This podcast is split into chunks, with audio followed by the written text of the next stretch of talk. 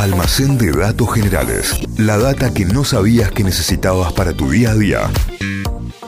Llega el momento de levantar la persiana. Llega el momento de abrir el almacén de datos generales. Muy bien, hoy vamos con una edición efemérides del almacén, lo decíamos recién, porque un día como hoy, del año 1929, 16 de mayo, ocurría algo que cambió para siempre la historia del cine. Joder, es cine, me atrapaste, es cine. Porque un día como hoy, pero hace 94 años, se entregaban los primeros premios Oscar de la historia. ¡Esa! Oscar. Los premios Oscars, vamos a contar cómo fue esa premiación, por qué fue muy distinta a las que conocemos hoy, y hay un dato increíble sobre la peli que ganó el premio mayor. Que spoiler, no se llamaba mejor película el premio, tenía otro nombre. Eh, viejo, nos estafaron desde entrada. Y para arrancar hablamos de Louis B. Mayer. ¿Quién era Louis B. Mayer? Era el entonces presidente de Louis B. Mayer Pictures Company, que después se fusionó con Metro Goldwyn Mayer y para crear esa, la productora más famosa, una de las más famosas de la historia, Metro Goldwyn Mayer,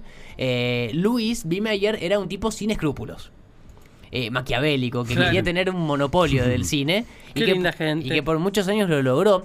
Para el que vio la última peli de David Fincher, eh, Mank, que está en Netflix, Sí. eh, la- que es la película es la historia del guionista de Citizen Kane, de Orson Welles. En la peli sale retratado Louis B. Mayer. Mira. Como un hombre con una sed de poder que era como abuso. ¿no? Igual que lindo cuando la gente cumple sus sueños, ¿no? Sí, claro, tal cual. tal cual. Aplastar a todo el mundo. Claro.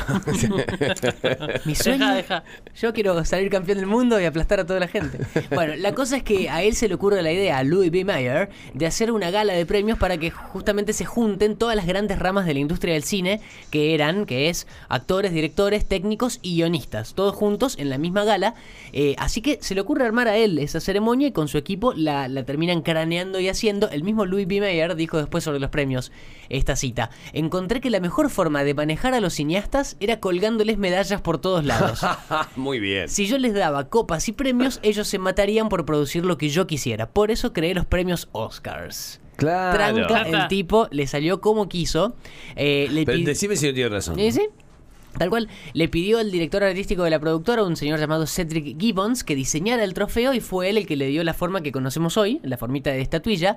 Dicen, 100% esto no está confirmado, pero que se inspiró en un actor y director mexicano, Emilio El Indio Fernández, que lo conoció a través de su esposa y que cuando se juntaron para que él sea como el- la inspiración para este Cedric Gibbons de diseñar la estatuilla, le pidió que se desnude completamente frente a él. Así que el Indio Fernández se desnudó y así eh, Por eso está con las manitos así la estatua. Por eso Está pues, tapando el está tapando. Ah, está como en una barrera, ¿viste? Está como en la barrera. Está en el tiro libre. El tiro libre del, del Oscar. Bueno, ahí está. Según cuenta esta leyenda es que el Indio Fernández, el Indio, era un actor y director mexicano que eh, inspiró a la figura de la estatuilla diseñada por Cedric Gibbons, que era director artístico de eh, Metro Goldwyn Mayer. Eh, tampoco está consensuada la historia bien de por qué se llama Oscars, premios Oscar. ¿Cuál es la ¿No versión? era una especie de tío ahí metido? Sí, esa es como una de las más La más conocidas. conocida, que el tío Oscar. Es parecido a mi tío Oscar, pero hay otra versión fuerte también que cuenta que la secretaria ejecutiva de Meyer, una mujer llamada Eleanor Lilberg, vio el modelo de la estatuilla recién hecha y dijo que le hacía acordar al rey Oscar III, un rey de Suecia y de Noruega. Entre los años 1870, 1890, por allí, hasta 1907 fue rey de Suecia. Y que si lo buscas, ponele, que se parece. Y es otra de las versiones. eh, que esta mujer, Eleanor Lickberg, dijo se parece al rey Oscar III. Entonces de ahí viene que le dejaron el nombre de Oscar. Pero en esa primera entrega no se llamaban todavía oficialmente premios Oscar. Recién oficialmente se empezaron a llamar así en 1939. O sea, Ah. 10 años después de la primera entrega de la cual es la efeméride de hoy. O sea que eran unos premios del cine, no, no tenían nombre oficial. ¿Cómo fue esa primera entrega? Fue muy distinta a como la conocemos hoy. Fue en un salón, eso es más o menos parecido, del Hollywood Roosevelt Hotel en Los Ángeles. Una cena en realidad, no fue como un teatro como es hoy, una cena con 36 mesas, onda Martín Fierro. Ah, como el Martín Ferro Federal, chicos. Claro. Yo fui al Martín Ferro Federal, comés ahí todo. Era una mesa con eh, 36 mesas, un ¿Te lo salón. dieron al Martín Fierro? Sí. Felicitaciones. pero una vez me tocó en una mesa con un agente que de un programa de radio de folclore de Mendoza y fue el primer premio de todos, de todo, de todo, todo el primer premio y los perdieron. Vos la amargura tuvieron toda la cena esa gente. No, lo mal que la pasaba. Perdón por este paréntesis. Mucho vino, mucho vino para, para ahogar las penas. Bueno, decíamos, una cena con 36 mesas, 270 invitados. La entrada costaba 5 dólares, más o menos unos 70, 80 dólares de hoy, ajustado a la inflación. Fue la única ceremonia que no se transmitió en vivo, ni por radio ni por televisión. La segunda, al año siguiente, sí la pasaron por radio. Mirá. Esta fue la única que no fue en vivo. Y acá lo más distinto de, de la, de la gala con respecto a lo, con- como la conocemos hoy, los ganadores de cada uno de los premios sabían que habían ganado sus estatuillas tres meses antes de la fiesta. Ah, o sea, sabía sí o sí ya para ir. Claro, o sea, desde febrero sabían que habían ganado, eh, entonces eh, no se no se hacía viral, no, no había WhatsApp en esa época para pasar la noticia, pero ya desde febrero se sabía que habían ganado, pero ahí tenían que actuar como sorprendidos en esa primera gala, primera entrega. ¡Oso! El 16 de mayo del 29. La ceremonia la condujo el director de la academia, Douglas Fairbanks, que habló 15 minutos, dio un discurso de 15 minutos y después él entregó todos los premios. 15 Tranqui. minutos. Tenía mucho que decir Pa, el señor. mucho que- Ni siciliano se anima. Claro, Douglas Fairbanks. Eh, había categorías, por ejemplo, que hoy ya no existen más, como por ejemplo producción única y artística, era uno de los premios, mejor argumento. eh, mejor dirección de arte, mejor, ese es más o menos parecido a los que existen hoy, mejores efectos de ingeniería, y este es muy gracioso, mejores escrituras de intertítulos, porque en esos años las pelis eran mudas todavía, las películas eran mudas, muy loco esto. Ah, Muy bueno. Eh, ¿Vieron la- cómo hacían los diálogos en las películas mudas? Que aparecían los títulos, Claro, en intertítulos en, las placas. Bueno, mejores escrituras de intertítulos era una, una Categoría. terna, una categoría en esa primera entrega. Eh, esta ceremonia fue en 1929 y que premiaba las películas que salieron entre 1927 y 1928, o sea, agruparon dos años.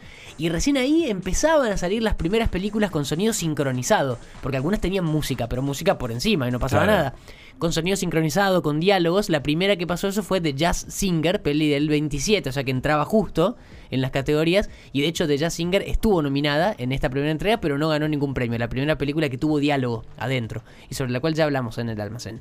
Pero bueno, y como eran la mayoría películas mudas, había una categoría que eran mejores escrituras de intertítulos. Muy divertido. Eh, y había categorías que siguen estando hoy, por ejemplo, mejor actor, mejor actriz, mejor dirección, mejor fotografía.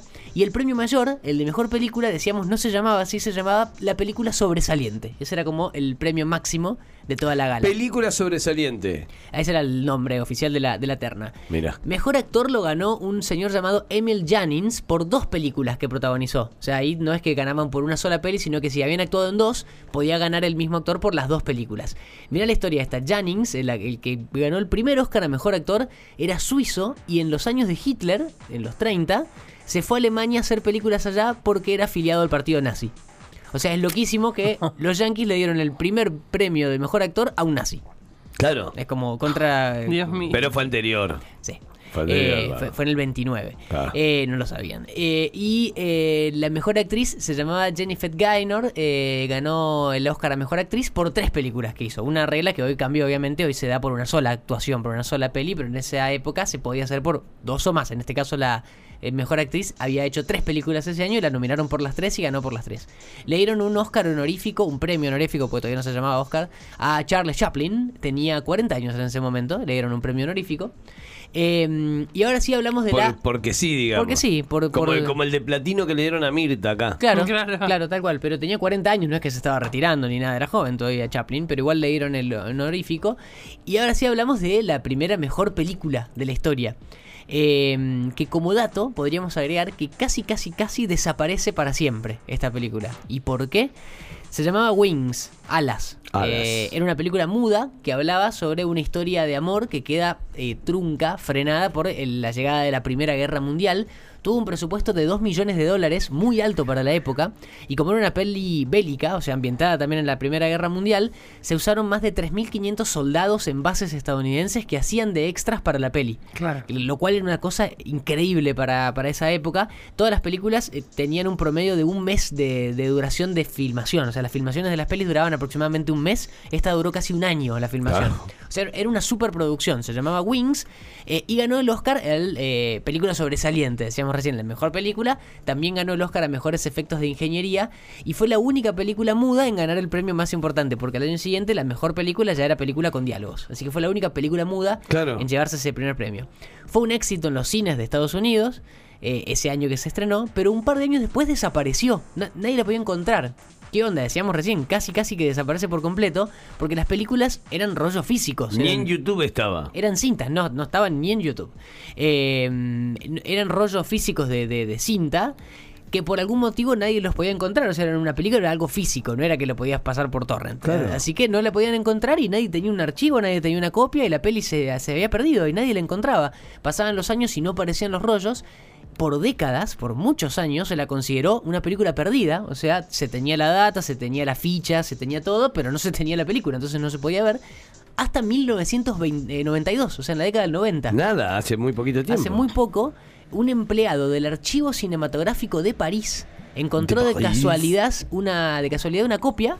Le avisa a los superiores, hicieron rápido una copia de seguridad y así la peli revivió, reapareció, le habían, había aparecido de la nada y fortuito en París, pudo volver a Estados Unidos, donde eh, hasta la volvieron a pasar en algunos cines. Mirá. En 1996 Paramount la restauró, la lanzó en VHS, en cassette, y en el 2012 la digitalizaron y la sacaron a la venta en DVD y en Blu-ray, y hoy si pones en YouTube Wings 1927, la puedes ver completa y en HD. Claro. O sea, Ahí tenés. abuso todo, o sea, por, por estar casi un siglo completa perdida, a tenerla así de simple buscándola en YouTube. Pero bien guardada. De 1927 y encima se ve muy bien, se escucha ahí la música que tenía y demás. Era una peli muda, no tiene diálogos, tiene los intertítulos. Así que así la historia completa de esta primera peli, ganadora del Oscar, la primera que ganó el Oscar a Mejor Película y de la primera ceremonia de los premios, que ocurrió un día como hoy, un 16 de mayo, pero del año 1929. Es decir, hoy se cumplen 94 años de los primeros premios Oscar, si te contamos toda la historia, acá en el almacén. Una locura, ¿eh? Locura de historia que nos trajo el Santi en el día de hoy. Eh, algo por confirmar y reconfirmar es que cada vez que hagas una película de guerra va a ganar un premio. Ah, sí, O sea, hasta y, la primera. y lo dijo el chabón este, el, el Meyer este, que dijo, si entrego premios así, tuki tuki tuki, los Claro. tengo siempre de mi lado, hago lo que quieran, no los hago hacer lo que quieran y demás. Sí, tal cual. ¿Eh? Ahí tenés, sácala. Y haces una película de guerra, le ganás a una película de historia argentina. Por ejemplo.